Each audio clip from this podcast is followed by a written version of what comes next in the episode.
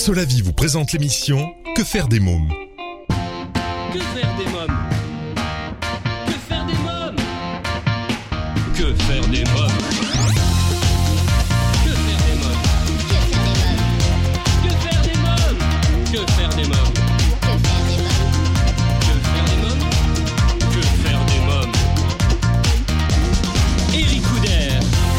Bonjour à tous, bienvenue, c'est Eric Couder, je suis très heureux de vous retrouver pour ce nouveau numéro de Que faire des mômes, l'émission 100% pour les parents. Au sommaire, aujourd'hui, dans l'agenda des sorties, je reçois la compagnie Mélodrame pour le spectacle À tes souhaits, en ce moment au théâtre Le Funambule à Paris. Mon invité jeunesse, la romancière Régine Franceschi, euh, pour sa collection de romans Cacarinette en Provence. Dans la rubrique Quand les enfants dorment, mon invité du jour, Nicolas Frassanito. Dans un instant, la rubrique Allo Eric, je serai en ligne avec Christine Fabre. Donc la famille a été frappée le 28 septembre par une terrible tragédie lors d'une croisière entre Marseille et La Réunion qui a coûté la vie à Renaud son mari et a détruit sa famille. Nous écouterons un témoignage poignant. Pendant toute l'émission, je vous invite, comme les semaines précédentes, à réagir sur le blog quefairedesmoms.fr et sur les réseaux sociaux Facebook, Twitter et Instagram. Que faire des mômes? Tout de suite, allô Eric. Mon rendez-vous téléphonique aujourd'hui est avec Christine Fabre. Oui, bonjour euh, Christine Fabre, Eric Couder de Que faire des mômes. Alors, le 28 septembre dernier, euh, votre famille a été frappée par une terrible tragédie lors d'une croisière entre Marseille et La Réunion qui a coûté la vie à Renaud, votre mari. Que s'est-il passé ce 28 septembre? Ben, disons que bon, comme euh, euh, Costa n'avait pas prévu de, enfin, n'avait pas prévu de navette pour aller en ville, et ben, et que bon, ben, on voulait pas payer de sortie parce que mon mari me disait que c'était pas intéressant. Costa, c'est Costa que- Croisière, hein Oui, Costa Croisière, parce que euh, il faut savoir que tout autour, là, il y avait que des chantiers, de- du sable, il y avait rien vraiment d'intéressant à voir.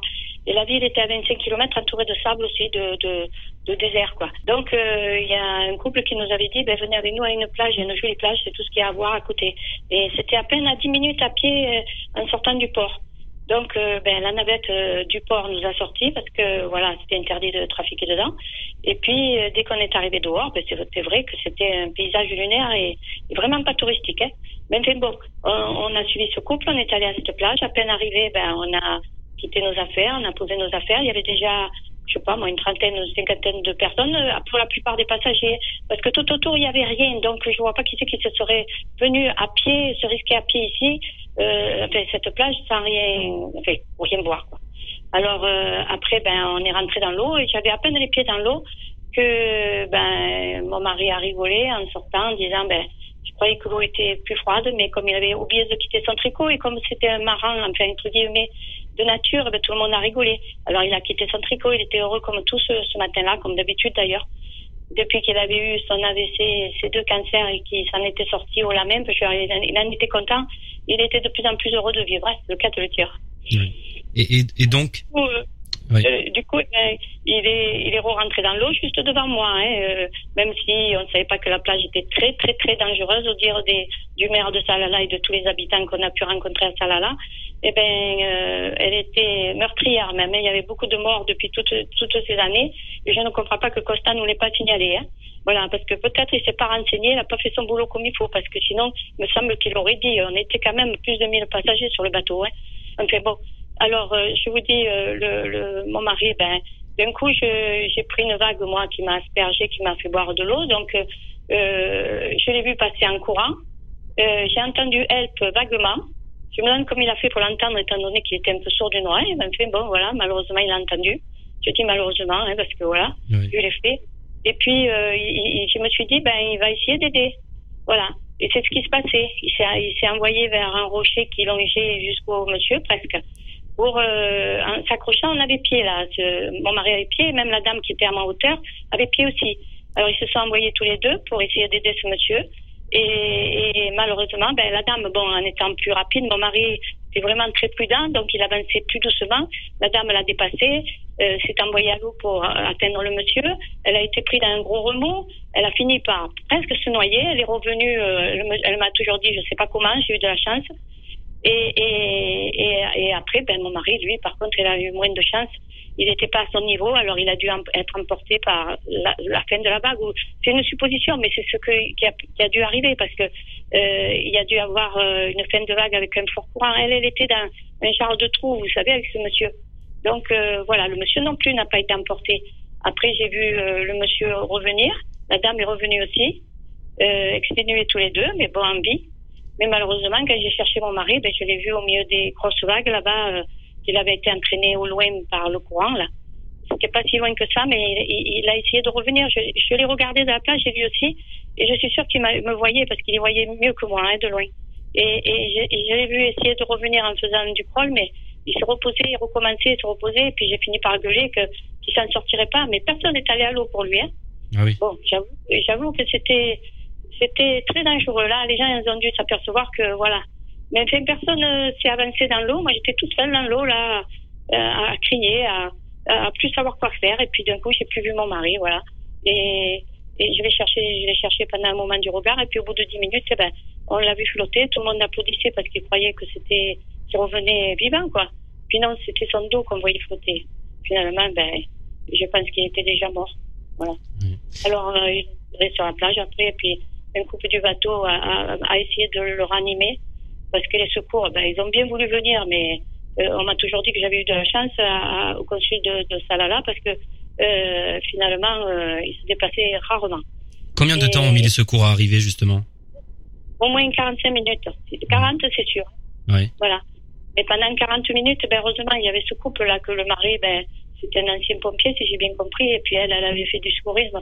Donc, bon, ils ont fait tout ce qu'ils ont pu, mais je, je, je, enfin, je suis pas docteur, mais je pense que c'était déjà trop tard. Il avait énormément bu d'eau, et, enfin, je sais pas. Mais de toute façon, quand ils sont arrivés, de toute façon, c'était vraiment sommaire leur truc. hein. Il n'y avait pas de défibrillateur, il n'y avait pas de traitement, il n'y avait rien. Ils ont rien essayé pour le ranimer, de toute façon. Oui. Et voilà, même fait, bon, deux, trois quarts d'heure. Et- Et même fait, euh, je vous dis après, ben voilà. Et Costa, de tout ce temps, il a été absent, hein. Je l'ai jamais vu, hein. Voilà, quelle a été Euh. l'attitude justement euh, du croisiériste euh, Costa Croisière? Justement, moi, bon, ben, j'avais, euh, vous savez, on était un ancien couple, alors pas de portable, tout ça, mais je pense que sur les passagers, il y en avait plein parce que tout le monde a un portable normalement. Et ils ont dû les avertir, mais je n'ai jamais vu de toute la journée, que ce soit sur la plage, dans l'ambulance, à l'hôpital, qu'il a fallu que je me débrouille. Heureusement qu'il y avait ce couple que le mari savait parler en anglais pour me traduire et m'aider parce que vous savez quand euh, vous arrivez à l'hôpital et qu'on vous pose des questions style euh, euh, qu'est-ce que vous voulez faire de votre mari? Qu'est-ce qu'on fait du corps? Euh, moi je comprenais absolument pas ce qu'il disait soit en arabe soit en, anglais. Et je vous dis heureusement qu'il y avait ce monsieur pour m'aider. Mais Costa euh, inexistant hein. et après ils ont le culot de dire sur en répondant là que qu'ils ont déclenché leur carré team là je sais pas ça fait bien ça. Mais c'est juste sur le papier que ça fait bien mais en vérité non hein. Il y a personne, il n'y a rien eu, c'est pas vrai. Hein. Ça alors c'est pas vrai. Et même euh, à l'hôpital, tout le monde pourrait le dire. hein. Il y avait personne à part ce couple. hein. Ah oui. Voilà. Comment s'est déroulé le rapatriement et les obsèques? Ben, le rapatriement très mal parce que on s'est adressé. Enfin, c'est mon assurance qui a, euh, c'est-à-dire l'Europe Assistance de ma carte bleue, qui a fait, euh, qui a fait euh, PFG. euh, alors c'est des pompes funèbres de Général de Paris, soi-disant, Oui. qui s'appelle rapatriement pompeusement, mais bon. Et puis que qui s'en est chargé. Donc on nous a pas donné le choix de pompes funèbres alors que normalement on nous donne le choix. Il paraît entre plusieurs. Euh, on, sans devis, sans rien, ces pompes funèbres, ben ils nous ont, ils ont exigé cinq jours après que j'ai j'ai fait que, que, que c'est arrivé quoi le 28 septembre, dans le 3 octobre, ils ont exigé que je leur verse 4900 euros en chèque, sinon ils arrêtaient tout. Moi, j'ai paniqué, que si vous voulez, hein, depuis, euh, je savais plus trop. Euh, je me suis dit, ils me ramèneront pas mon mari, donc j'ai payé. J'avais ni devis ni facture. Hein. Et puis après, ben, ils, se sont, ils, ils se sont fait passer pour une assurance. Alors, euh, les pompes funèbres d'Oman, eh ben, ils ont exagéré sur le tarif en croyant que c'était une assurance qui allait payer. Donc après, on s'est retrouvé avec euh, avec une facture de 8200 et quelques dollars, hein, en dollars. Parce que comme ça, ça vous en coûte un peu plus. Moi, euh, déjà que j'ai pas de portable, comment je sais le dollar, moi hein? Enfin, Ouais. ma fille, il fallait qu'elle le devine parce que bon, elle comprend un peu, mais pas Vous pas avez une fille Une fille, c'est ça? Non, j'en ai six. Six, d'accord. D'accord. Pour établir la vérité, j'ai six, trois filles et trois garçons. D'accord. Mais disons que celle-là, eh ben, c'est celle qui est, enfin, c'est la plus, c'est une des plus jeunes. Et puis bon, euh, voilà, comme euh, elle était là et qu'elle voulait bien euh, m'aider et tout, et puis que elle avait quand même le courage de venir avec moi, parce qu'à un moment, il a fallu avoir du courage pour supporter tout ça. Vous savez, quand on vous avertit pas, que ce soit le consul, que ce soit PFG rapatriement, parce que euh, euh, il vous demande alors en, euros 7000 et quelques euros Mhm. pour euh, pour des prestations vraiment alors euh, rien du tout. Hein. pas de cercueil, alors qu'on vous en facturait à 1000 euros, 1000 dollars ou 1000, euh, voilà. Ma fille, je suis en pleurant, elle leur avait demandé de, de mettre euh, un costume sur mon mari puisqu'il était en maillot, donc, hein, Oui, et, et, et sans rien après. Hein, vous pouvez bien vous bien sûr. oui. on essaye de pas le faire. Bon. Eh ben, parce que ça faisait un mois qu'il était là-bas hein, et, et qu'il attendait que quelqu'un s'en occupe. Alors, heureusement qu'il pouvait savoir que sa femme ne le laisserait jamais tomber. Bon. Avez-vous revu la personne que votre mari a sauvée? Euh, euh, non, non, il, ne s'est jamais manifesté. Il s'est manifesté, alors ça, j'ai pas compris, auprès de la dame qui, qui a été pour le sauver avec mon mari, quoi.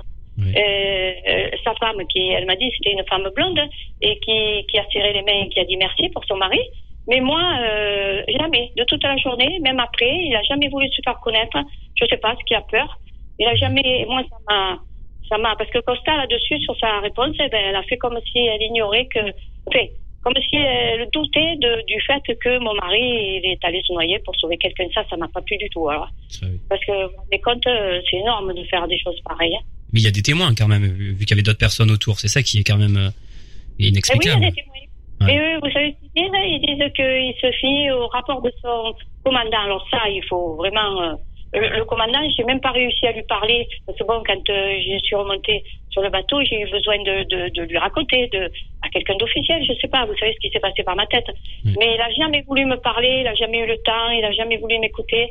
Alors donc, je me demande qui c'est qui lui a raconté vraiment l'histoire. Et puis finalement, et, et son équipage, Alors, son équipage, c'était le gros absent de, de la plage, bien sûr. Et puis je me demande qui c'est qui lui a raconté. Alors peut-être celui qui m'a accompagné là, euh, par son fameuse assistance le soir quand on est allé pour prendre l'avion et tout. Euh, bon, ben petit à petit, j'ai dû y raconter. Il a dû, il a dû raconter sa sauce comme il a voulu à son commandant. Mais sinon, je me demande ces allégations comment il fait pour les dire. Hein, je sais pas. Je sais pas d'où il les a pris. Étant donné que moi, j'ai jamais rien dit. On n'a pas vu de policier. J'ai jamais été interrogé par personne, ni par un docteur, ni par rien. Ouais. Non, je sais, Ouais. je sais pas. Alors comment vous et vos enfants vivez-vous cela aujourd'hui? Ben, moi, moi, en tout cas, je peux vous parler pour moi, c'est très, très, très, très mal. Oui. J'ai du mal à accepter de faire partie de mon mari. Ça, c'est, terrible. Et, qu'attendez-vous aujourd'hui des autorités françaises et étrangères? Ben, les Français, quand même, je- j'aurais aimé qu'ils reconnaissent que mon mari, quand même, ben, je veux pas en perdre la Légion d'honneur, mais ben, quand même, pas ignorer des trucs comme ça et faire comme constat, faire comme si c'était pareil. Et Ouais. puis, et puis euh, j'aurais aimé avoir du soutien quand même. J'ai demandé de l'aide et il y a toujours de l'aide pour tout le monde, et puis pour nous, il y en a pas. Alors y a rien. justement, comment comment peut-on concrètement vous aider, vous soutenir? Oh ben, je, vous savez, faire faire une collecte, tout ça, ça me, ça me dérange un peu parce que bon, quand même, les gens, ils ont leurs propres soucis, leurs propres. Mais après, euh, me soutenir, ben rien que de savoir que les gens, eh ben ils ont été euh, vraiment touchés par mon histoire, tout ça, ça déjà, ça, ça aide beaucoup. Après, bon, celui qui qui veut vraiment euh, m'aider, ben il peut m'appeler s'il veut, mais voilà. vous savez, c'est toujours délicat pour, pour faire des trucs comme ça, euh, de demander de l'argent aux gens. En tout cas, je vous Oui. souhaite euh, énormément de courage, hein, Madame Fabre. Merci, euh, Madame Fabre. Au revoir. Et merci à vous toujours d'a- d'avoir pu me permettre de parler. Au revoir et merci. Alors, euh, si vous souhaitez adresser un message de soutien ou venir en aide à Madame Fabre et à sa famille, vous trouverez un lien sur le blog quefairedesmoms.fr dans l'onglet Programme de l'émission. Dans quelques minutes, l'agenda des sorties, mon invité la compagnie Mélodrame pour le spectacle À tes souhaits, en ce moment au théâtre Le Funambule à Paris. Mais pour l'instant, c'est la pause. Vous écoutez Que faire des mômes, c'est Eric Couder et on enchaîne avec l'agenda des sorties. Que faire des mômes Cette semaine, je reçois la compagnie Mélodrame pour le spectacle À tes souhaits en ce moment au théâtre Le Funambule à Paris. Je vous propose d'écouter notre entretien. Bonjour la compagnie Mélodrame. Alors vous êtes à l'affiche de À tes souhaits au Funambule Montmartre. Parlez-moi du spectacle et que raconte l'histoire Alors, à tes souhaits, c'est l'histoire d'une d'une jeune fille qui s'appelle Nora, qui a un peu du mal à accepter le fait de grandir, accepter son âge. Donc, elle a, elle a 28 ans et, euh, elle a du mal aussi à gérer sa vie d'adulte, euh, euh, les horaires, le, le boulot, euh, la relation avec son copain, tout ça, c'est très confus dans sa tête. Et tous les ans, euh, le, le jour de son anniversaire, c'est un vrai cauchemar parce que ça lui rappelle qu'il- qu'elle grandit, que le temps passe et qui qui peut-être il fallait qu'elle gère un peu mieux euh, toute sa vie. Cette année, euh, donc le spectacle démarre donc le jour de l'anniversaire de Nora Euh, comme d'habitude, aujourd'hui, elle est en retard pour le boulot. Elle va découvrir donc c'est le jour de son anniversaire. Euh, comme tous les ans, depuis qu'elle a, depuis qu'elle est toute petite, elle, elle fait un vœu euh, en soufflant sur, sur une bougie, la bougie du gâteau. Euh, et ce vœu, cette année-là, c'est de ne pas grandir. Elle ne veut pas grandir. Elle veut revenir. Elle veut redevenir une enfant. Et tous les ans, elle a fait le même vœu. Ça ne marche pas. Mais cette année-là, le vœu va marcher. Et du coup, elle va repartir dans le monde de la fantaisie où elle va rencontrer plein d'aventures, où elle va rencontrer son doudou d'enfance qui est revenu, et qui a débarqué dans sa chambre en taille réelle. Et euh, voilà, donc elle va débarquer dans ce monde de la fantaisie. Et Rémi, son amoureux, et Théodore, le doudou d'enfance, vont partir à sa recherche dans une odyssée euh, dans le pays des rêves, jusqu'à ce qu'ils arrivent à la convaincre de revenir dans la vie réelle. Alors à partir de quel âge on peut venir voir le spectacle? Alors le spectacle, spectacle s'adresse à des, enfants ou des adultes à partir de 4 ans. C'est c'est l'âge qu'on euh, on le vend comme ça. Euh, c'est un spectacle très particulier parce que euh, les enfants ils sont ravis. Normalement, on a une très très bonne, euh, des très bons retours de la part des enfants, mais aussi de la part des adultes. Beaucoup d'adultes qui viennent nous voir, ils sont surpris par par l'histoire, par un genre de spectacle qu'ils sont pas habitués à voir dans le genre jeune public. Donc voilà, ça surprend les adultes et les enfants. Donc à partir des 4 ans jusqu'à il n'y a pas d'âge. Alors Elisa euh, Falconi, alors qui est Nora? Parlez-moi de votre personnage. Alors Nora, c'est une euh, femme, une jeune femme qui qui a du mal à, accepter euh, sa vie d'adulte, à assumer ses responsabilités. et elle ne veut pas que le temps passe, mais le temps passe pour tout le monde, comme lui rappelle une de ses amies par téléphone. Et Nora, c'est ben, c'est un peu moi aussi. Donc c'est un personnage qui est assez proche aussi de ma vie. Euh, quand j'ai maintenant quand je me retrouve euh, dans ma vie à oublier mes clés, euh, sortir un, chausson, je pense souvent à Nora parce qu'elle est un peu comme ça, elle est souvent en retard et voilà, c'est c'est une c'est une fille en fait qui qui ne qui voudrait qui n'a qui ne veut pas abandonner ses rêves d'enfant, qui ne veut pas arrêter de jouer euh, et qui n'a pas encore compris qu'on peut être adulte et garder encore une partie d'enfance en nous et, et arriver à voir les deux choses ensemble, être heureux même adulte, même avec des responsabilités, même avec une famille, même avec un travail et des horaires. Voilà. Alors où avez-vous grandi? Moi j'ai grandi en Italie, à- dans la campagne italienne. Quelle petite fille étiez-vous? Euh, ben, j'étais une petite fille très responsable. Euh, j'étais déjà un peu grande de petite. Et c'est pour ça peut-être, Grandissant.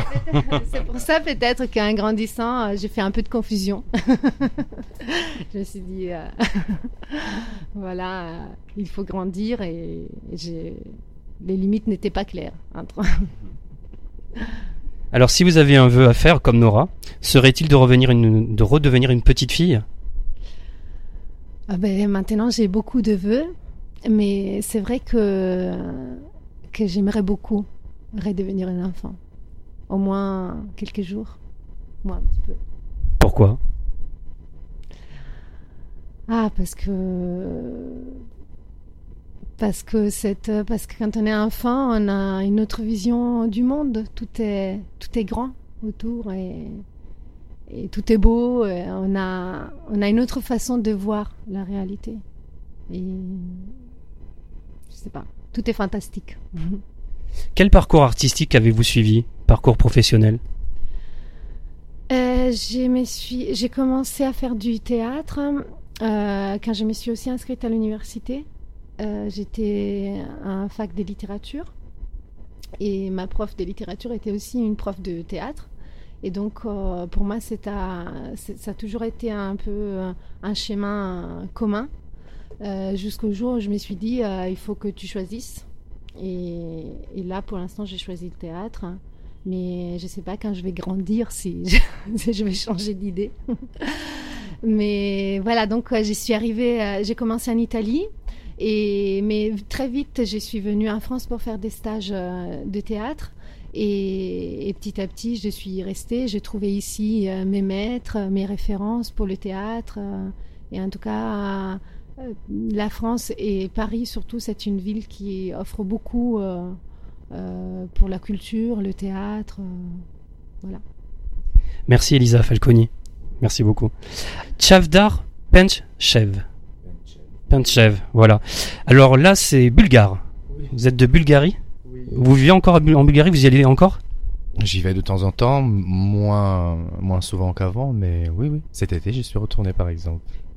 Quels souvenirs avez-vous, euh, souvenirs d'enfance en Bulgarie Ah, des souvenirs, euh, des souvenirs super euh, doux, super euh, ensoleillés, euh, avec beaucoup de jeux dans la rue, avec des amis, un peu, en- même très en- insouciants.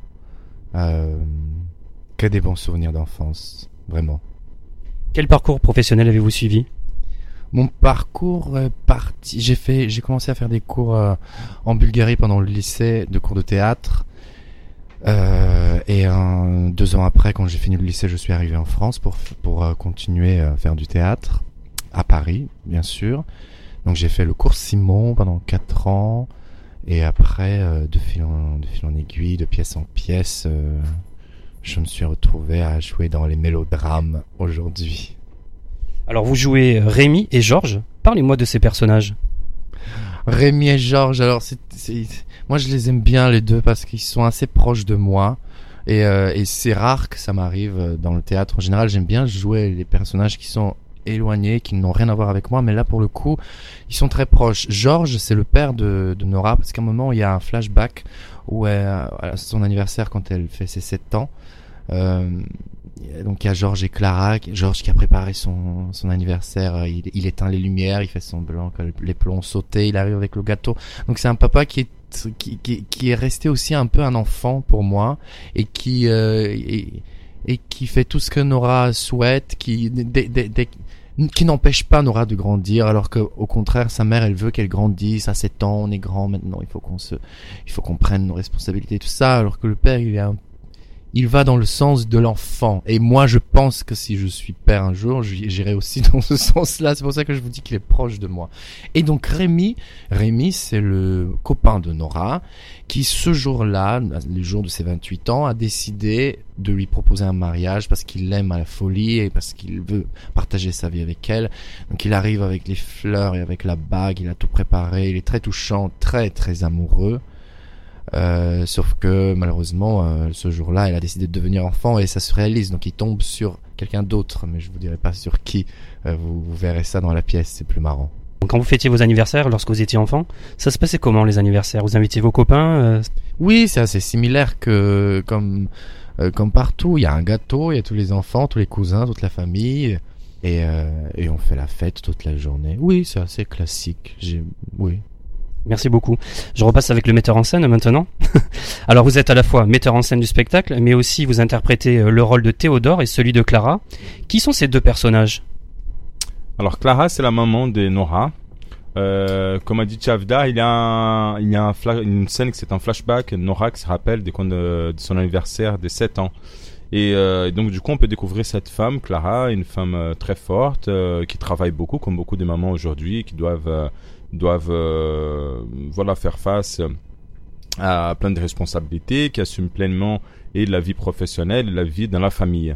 Euh, elle est très différente de son mari, Georges, qui euh, qui a peut-être une vision très, euh, disons très très très fantasque de l'en- de l'enfance. Donc, il essaye vraiment d'être toujours dans le jeu avec sa fille. Euh, Clara, au contraire, euh, elle voilà, c'est elle qui va donner le cadre pour la petite fille. Donc voilà, si on peut, si on peut dire de Clara, c'est elle qui va laver les dents de Clara, c'est elle qui va le mettre, euh, qui va donner des horaires pour coucher. Euh, donc c'est elle qui va vraiment faire en sorte que la vie de Nora commence à fonctionner et qu'elle comprenne bien les cadres. Alors que Georges, c'est son papa, il voyage beaucoup, il est pas souvent là, et quand il est là le dimanche, il veut jouer jusqu'à il n'y a pas d'heure, etc. C'est qui peut énerver beaucoup Clara. Je pense que c'est une, une situation qui, moi je suis papa depuis depuis deux ans et demi, et c'est une situation que je vois souvent chez chez des amis, euh, euh, même chez chez moi par, parfois. Donc voilà, ça c'est le c'est Clara. Après Théodore, alors Théodore c'est c'est très marrant, c'est un personnage très agréable à jouer. C'est le doudou de Nora. Donc je joue le rôle d'un doudou, donc c'est le c'est son doudou d'enfance qui euh, qui qui prend vie, qui apparaît, qui va débarquer dans son appartement, euh, voilà pour plein plein d'aventures et des surprises. Et c'est très très agréable de jouer un doudou, un personnage, euh, enfin quelque chose de très proche des enfants. Et euh, donc voilà, c'est deux, deux rôles complètement opposés et qui que je joue avec autant de plaisir. L'un et l'autre, c'est vraiment très agréable. Alors maintenant parlons de la mise en scène. Comment avez-vous imaginé ce spectacle? Alors, le défi de ce spectacle euh, résidait dans le fait d'avoir euh, deux, deux endroits, euh, de récréer deux endroits. L'appartement de Nora, où se déroule toute la première partie du spectacle, et le monde de la fantasy euh, pour la deuxième partie du spectacle. Donc, c'est un peu travailler avec le pays des rêves, les, notre vie quotidienne, le réel. Donc, c'était très, c'était un défi parce que déjà pour récréer ce pays des rêves, ce monde fantastique, et euh, on a passé pour, pour pas mal de, chemins. Et finalement, on a compris en fait que le pays des rêves, il ne réside pas en quelque chose qu'on voit ou qu'on touche, mais qu'il y a dans la tête des, des spectateurs.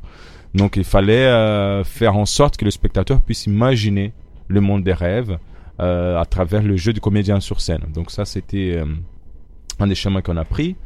Pour toute la première partie, on a essayé de recréer une, disons, une idée, un décor informel pour recréer l'appartement de Nora avec euh, avec des, des des objets très dynamiques comme un, lit tournant qui devient armoire. euh, euh, et voilà. Donc ça, c'était euh, toute la mise la mise en espace. Elle, elle, est- passée par ces par ces questionnements-là et sur ces deux axes, euh, le monde réel et le pays des rêves. Pour le jeu de comédien, euh, il y a moi, je pense que le texte de Fabio Marin, c'est un texte assez complet. C'est un, un auteur euh, dramatique, mais qui a sa compagnie, qui est euh, acteur, qui est metteur en scène aussi. Donc, en fait, il a une écriture pour la scène. Donc, c'est une écriture euh, qui euh, très claire. À partir du moment où on la comprend, elle est très claire. Les, scènes, elle, elle, elle, elle, euh, je sais pas, elle s'écrit par elle-même. Donc voilà, c'était un travail qui été, qui été aussi agréable et facilité parce que le texte nous donnait cette possibilité-là. Merci euh, la compagnie Mélodrame. Merci beaucoup.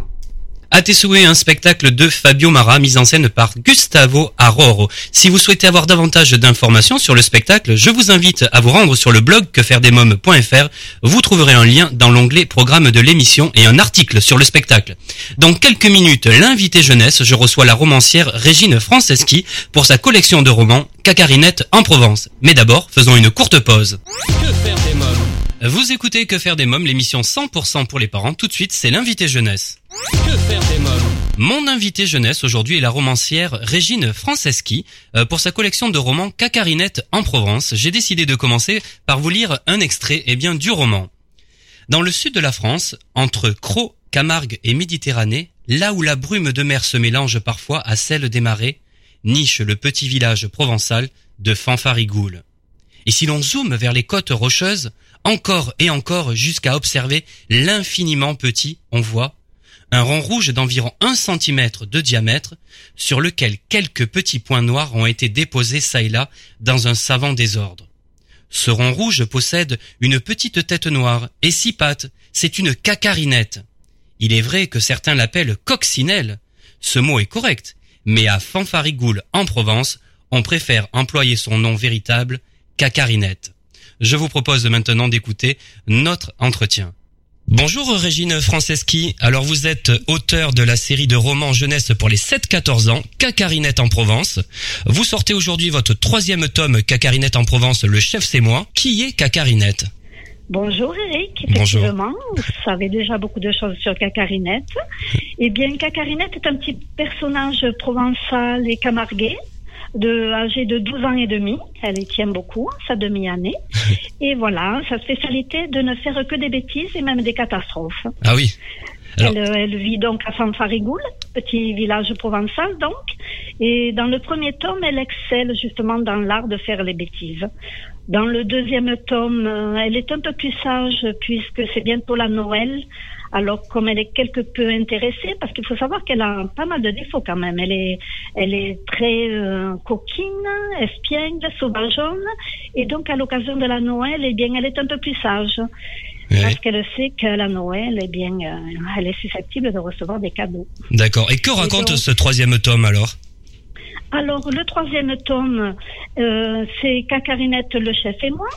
Le chef, c'est moi. Euh, et le deuxième, c'est Le secret de Noël, celui dont je vous parlais. Si vous Oui. voulez bien, je vous en parlais avant. Oui, si Donc, vous voulez, le bien sûr. deuxième tome, où elle est un peu plus sage, elle, elle a la particularité de recevoir une lettre du Père Noël, ce qui est assez extraordinaire. D'habitude, c'est plutôt l'inverse.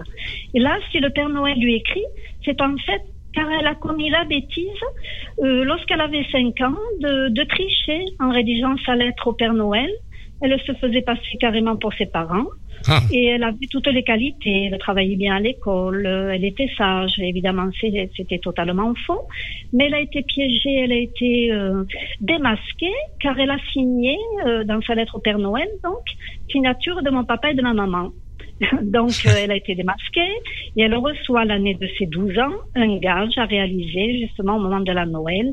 Et là, dans ce deuxième tome, avec l'aide de, de l'assistante sociale, euh, car c'est la journée de l'entraide et de la solidarité dans le village de Fanfarigoule, eh bien, elles mettent tout en œuvre pour que deux petites filles euh, d'un milieu social défavorisé, qui sont habillées par exemple en plein hiver avec des vêtements d'été, elles mettent donc tout en œuvre pour que ces deux petites filles aient un joli Noël comme les autres enfants du village.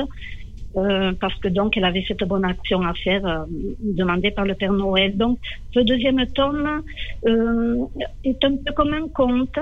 L'histoire se termine comme un conte et cela fait peut-être prendre conscience aux enfants des notions de partage et de solidarité.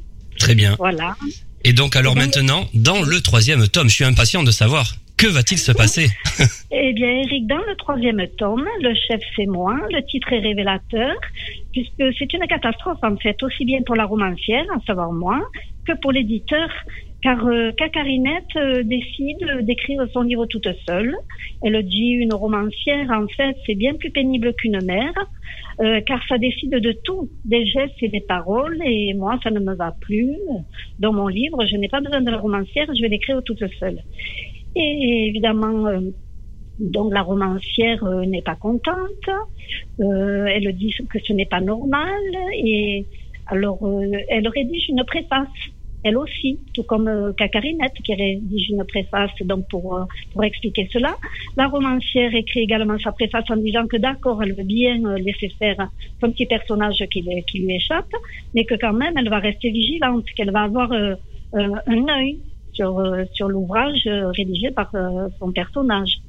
Mais c'est qu'il y a également donc l'éditeur qui s'énerve et qui dit comment? Non seulement ce n'est pas normal qu'un personnage échappe au contrôle d'une romancière, mais si celle-ci laisse faire, elle fait le monde à l'envers. Moi, je n'ai plus mon mot à dire, mais qu'est-ce qui se passe?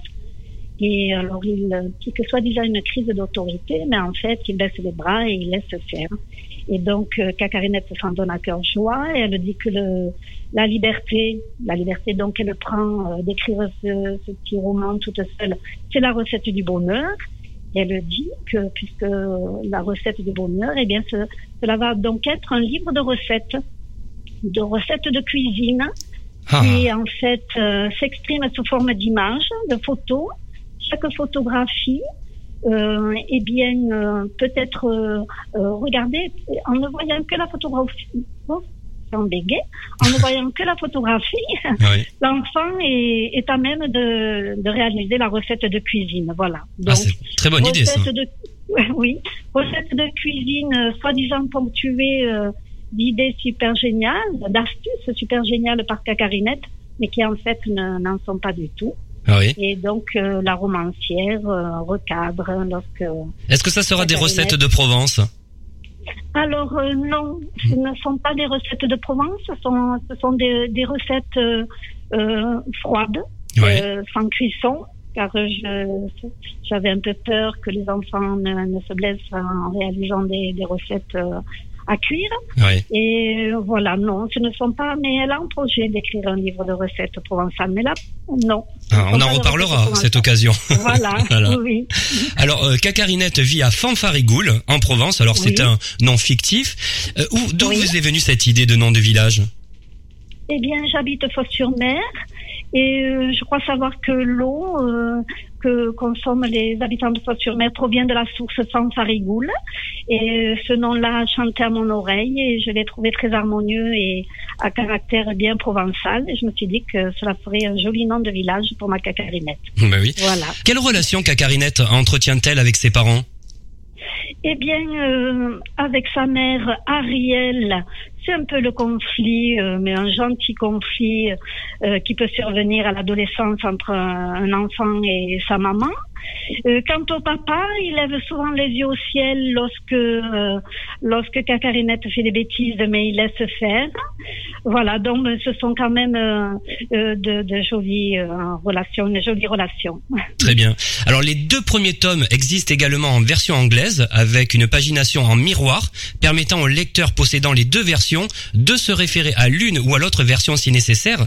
Parlez-moi de ce procédé. Qu'est-ce que c'est une pagination en miroir? Alors, donc, l'enfant qui possède les deux tomes, eh bien, par exemple, à la page 25 de chacun des tomes, euh, l'enfant euh, peut faire le parallèle euh, à chaque page, à chaque numéro de page, la même tronçon de texte. Voilà. Donc, l'enfant qui possède les deux versions peut faire le parallèle. Euh, s'il hésite, s'il s'il débute par, suivant le niveau qu'il a, qu'il lit le livre anglais, s'il s'il n'est pas sûr d'avoir bien compris, il prend la version française et à la page 25 par exemple, il y a donc euh, la même- fraction de, de texte, il peut s'y référer. J'ai j'ai également pensé qu'il était bien d'utiliser une grosse police de caractère, Oui. à savoir 14, ce qui incite les enfants un peu paresseux euh, à lire plus facilement, puisque ça- cela existe aussi. Alors, comment sont accueillis vos romans euh, par vos lecteurs étrangers? Alors j'ai été très surprise euh, d'avoir euh, euh, des lecteurs au Japon. Euh, et je crois que cela est dû au fait aussi que mes, mes petits romans sont illustrés par Jean Marignan, Oui. qui est un peintre provençal et camarguais euh, qui est très connu au Japon, en France aussi, dans d'autres pays, mais spécialement au Japon, sans doute car ses, euh, ses œuvres sont très subtiles, très fines, puisqu'il peint la, la flore d'une façon très subtile. Et euh, ce monsieur a eu un coup de cœur pour mon personnage euh, lors du premier tome, alors que je le rencontrais et, que je lui parlais de mon projet. Il m'a dit vraiment votre petit personnage me, plaît, m'émeut, et euh, je, je vous offre les illustrations. Donc je pense que c'est grâce à lui euh, que Cacarinette est lu euh, également au Japon. Et voilà, et j'étais, et c'est le fait qu'il y ait des, des, pas mal de lecteurs à l'étranger qui m'a donné l'idée de faire les versions anglaises. Je me suis dit, si c'est lu en français au Japon, par exemple, je pense qu'en anglais, ça le sera davantage aussi. Et ça a été le cas. Voilà, j'ai un joli accueil euh, à l'étranger, donc. Alors, quand est née cette envie d'écrire et pourquoi avoir choisi d'écrire pour la jeunesse? Eh bien, Eric, j'ai été assistante de direction pendant 40 ans. Et en fait, je me rendais compte que j'avais un rapport amoureux avec les mots, euh, puisque je rédigeais des comptes, des comptes rendus de comités d'entreprise ou des courriers. Et je m'enfermais dans le bureau seule et j'écoutais la sonorité des mots. Et lorsque j'ai vu une annonce qui proposait de participer à un atelier d'écriture, j'ai été tentée. Je me suis dit, je vais y aller, voir si je suis capable d'écrire autre chose que des écrits administratifs et commerciaux. Et j'ai vu que j'y arrivais. Et là, je me suis dit, pourquoi ne pas créer un petit personnage? Alors, pourquoi écrire pour la jeunesse plutôt que d'autres écrits Parce qu'en fait, j'ai écrit pour les adultes, il est vrai. Mais je me suis dit qu'écrire pour la jeunesse, euh, ce, ce serait être confronté, mais dans le bon sens du terme, au regard des enfants qui, qui ne ment pas et, et euh, voilà et je me suis dit ce serait merveilleux de d'écrire pour les enfants j'ai essayé donc j'ai créé Cacarinette ce petit personnage et je me suis dit que pourquoi ne pas créer un personnage qui serait à mon image puisque je l'avoue euh, je suis anormalement étourdie comme mon personnage et même Ouais. parfois plus D'accord. et donc je suis ma propre source d'inspiration Alors parlons un peu maintenant eh bien de la Camargue, puisque euh, de votre amour pour la Provence, puisque nous avons cela en commun. Qu'est-ce qui vous fascine encore? Est-ce les paysages, euh, les traditions, le soleil, l'accent? Tout en fait. C'est une ambiance, une, une atmosphère, euh, les cigales, le, le, le thym, le romarin, la- toute cette ambiance liée à la Camargue et les traditions. Et pourtant, je n'ai pas été élevée dans ces tra- cette tradition-là, mais je, je l'ai acquise, je l'ai acquise en y vivant et, et c'est ce qui est magique. Et puis, tout simplement, lorsque c'est son pays natal, on s'en imprègne et, et c'est c'est en soi euh, pour toujours, je crois. Bien sûr. Merci euh, Régine Franceschi, merci beaucoup. Merci à vous, Eric, de l'intérêt que vous portez à mon petit personnage. Je vous remercie infiniment. Merci, au revoir. Au revoir. Alors, si vous souhaitez des informations complémentaires sur la collection de romans Cacarinette en Provence, vous trouverez un lien sur le blog quefairedesmoms.fr. Avant de retrouver dans quelques minutes la rubrique Quand les enfants dorment avec une interview de Nicolas Frassanito, je vous propose de rester en Provence et d'écouter un extrait musical du groupe Le Condor sous la direction de Jean-François Gérold, une musique issue de la tradition du pays d'Arles. Ils seront le 11 décembre à Pernes-les-Fontaines à 15h, le 22 avril 2017 à 20h30 au Zénith de Montpellier et le 18 novembre 2017 à La Cigale à Paris. On écoute.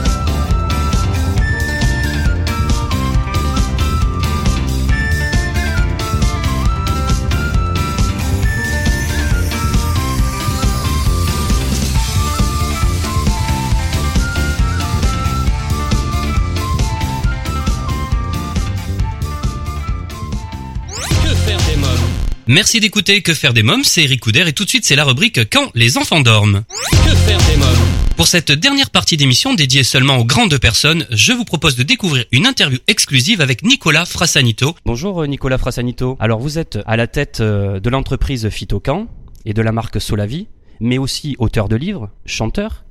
Euh, vous avez même votre propre maison d'édition musicale, Sonomio.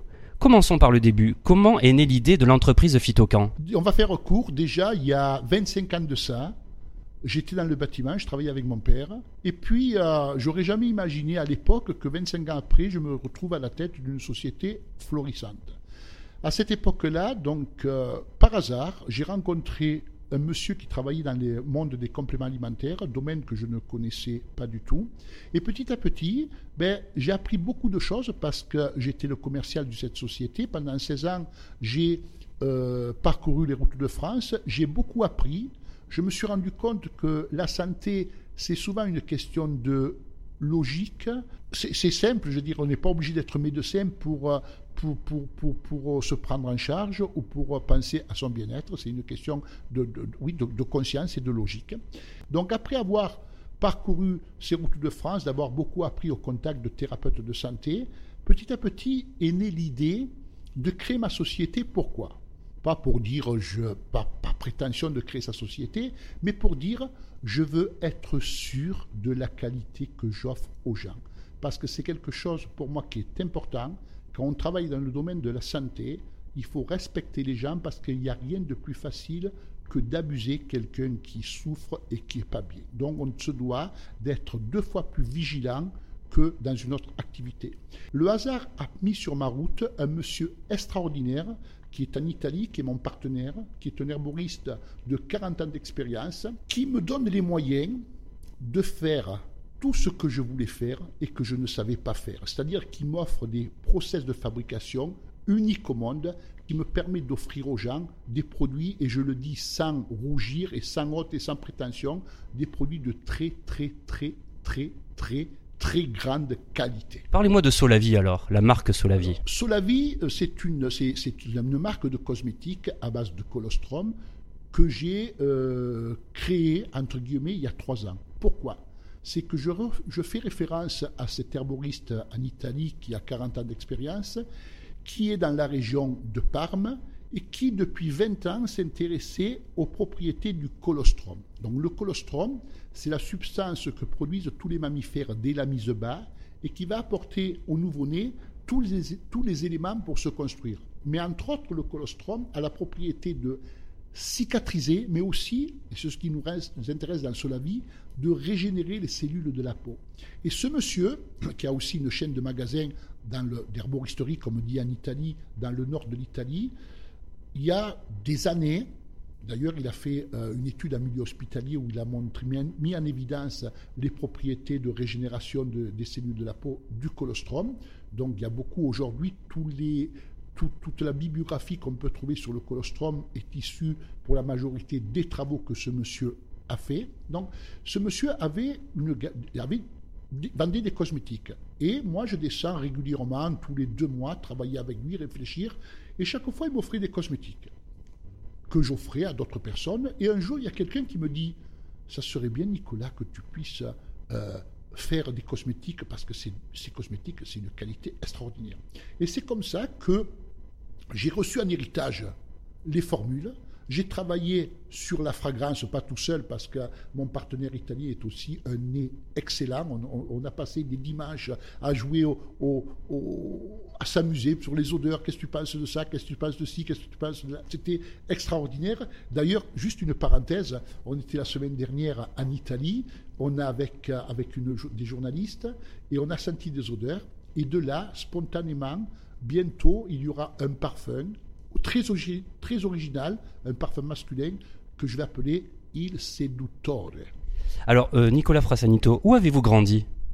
Ah, J'ai grandi, je suis, je suis né en Italie, dans le sud de l'Italie. Je suis venu en France, j'avais à l'âge de 3 ans. Et j'ai vécu euh, dans la région de, des Basses-Alpes et du Haut-Var, Gréoux-les-Bains, Gina-Servi. Donc voilà, euh, ben, pour les gens qui ne connaissent pas, Manosque, le pays de Giono. Et voilà. Quel petit garçon étiez-vous? Oh, j'étais un petit garçon euh, très, euh, très mystique parce que je voulais à l'époque devenir curé. Et malheureusement, ma vocation s'est envolée le jour où, à 13 ans, une fille m'a embrassé. J'ai compris que j'étais pas fait pour être, pour être dans les ordres, que je devais faire autre chose.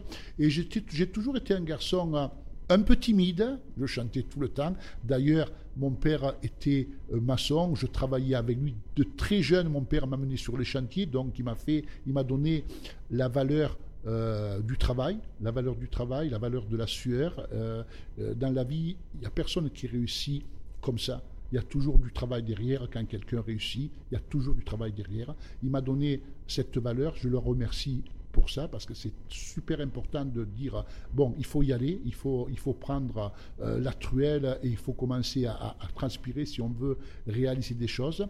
Et, et sur les chantiers, comme je suis italien, ben, je chantais tout le temps. Bah, Justement, on va parler de chansons, puisqu'en 2013, vous enregistrez avec votre ami l'auteur-compositeur Jean-Marc Piumi euh, votre premier album. Comment s'est déroulée votre collaboration? Alors, c'est très rigolo parce que il faut que je revienne juste un peu en avant. En 2011, puisque la société Fitoucan, je l'ai créée en 2004, en 2011, j'ai voulu adresser un message aux gens avec qui je travaille, dans le sens de dire, vous me connaissez depuis 20 ans comme quelqu'un qui est à l'aise dans le domaine commercial, mais vous ne connaissez pas mes compétences de chef d'entreprise et vous pouvez en douter.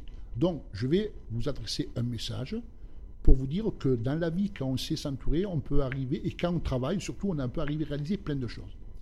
J'avais eu à l'époque un livre entre les mains qui s'appelle La biologie des croyances, qui a été écrit, par Bruce Lipton, qui est un biologiste américain. Je ne vais pas expliquer ce que Lipton a fait parce que sinon ça va être trop long. Et j'ai organisé une journée de congrès au Trianon.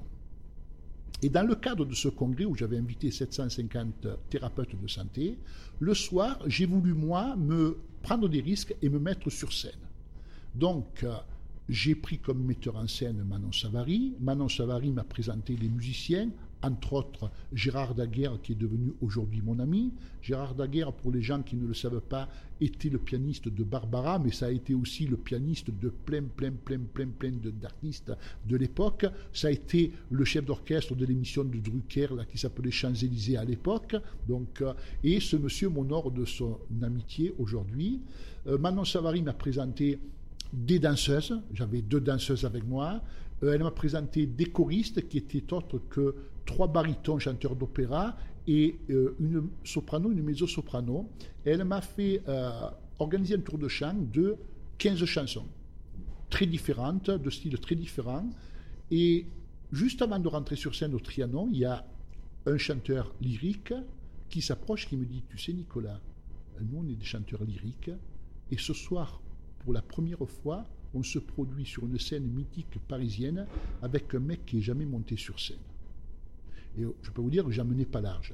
Parce que j'ai un problème, c'est que comme j'ai toujours chanté a cappella et que j'ai jamais fait de musique, j'ai du mal à suivre le rythme. Et là, c'est fantastique. C'est là qu'on voit les grands professionnels. Gérard Daguerre passe et me dit Nicolas, fais ce que tu veux, nous on est des artistes, on te suit. Et si on regarde la vidéo du spectacle, on voit que pendant une minute, je suis un peu indécis, mais qu'après, j'ai pris un pied comme jamais. Je me suis, j'ai- expérimenté l'excitation et le plaisir extrême que peut euh, ressentir un artiste sur scène. Et donc, mon ami Jean-Marc Pioni étant dans la scène, je savais qu'il était musicien, qu'il était compositeur, et comme ça, c'est venu naturellement. On a dit, j'ai dit spontanément, euh, euh, Jean-Marc, on va faire euh, un album.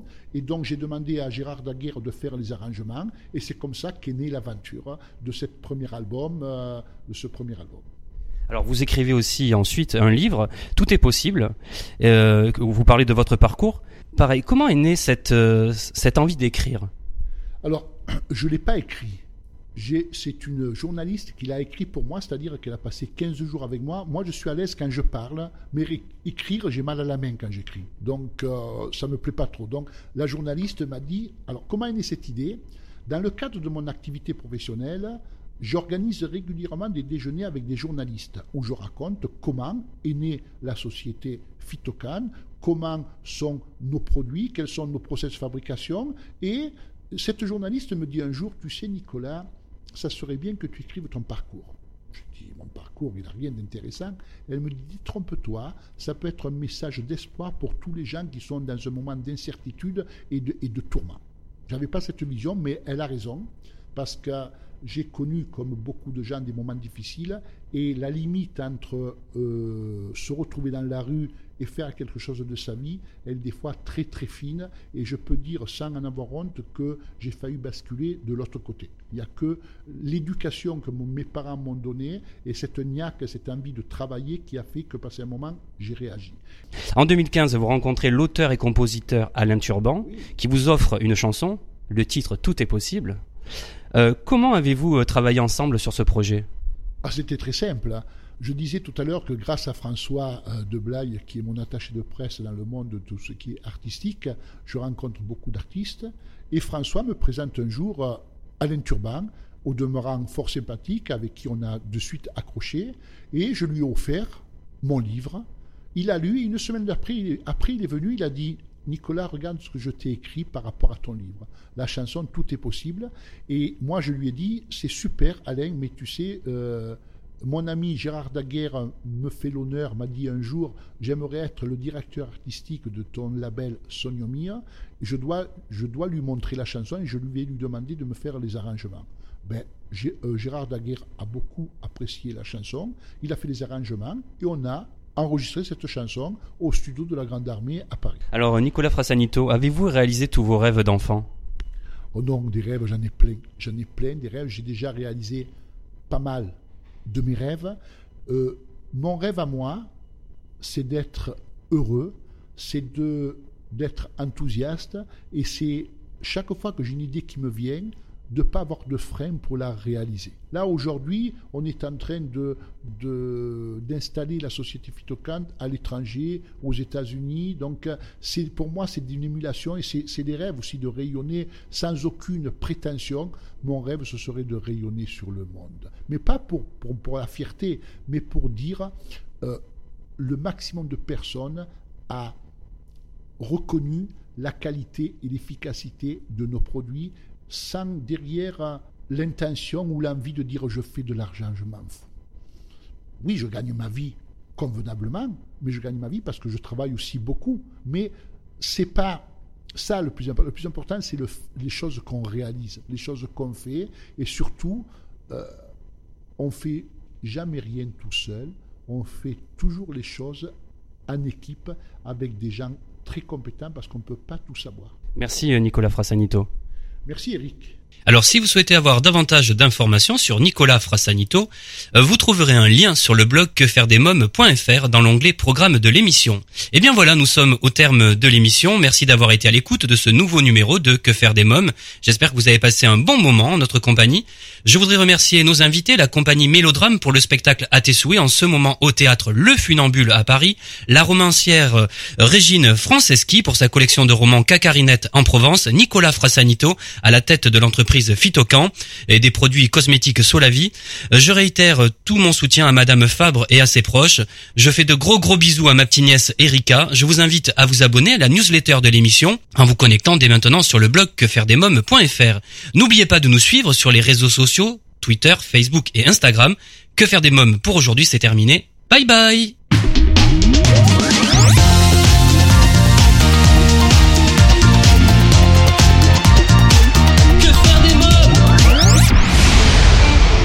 Solavi vous a présenté l'émission Que faire des mômes?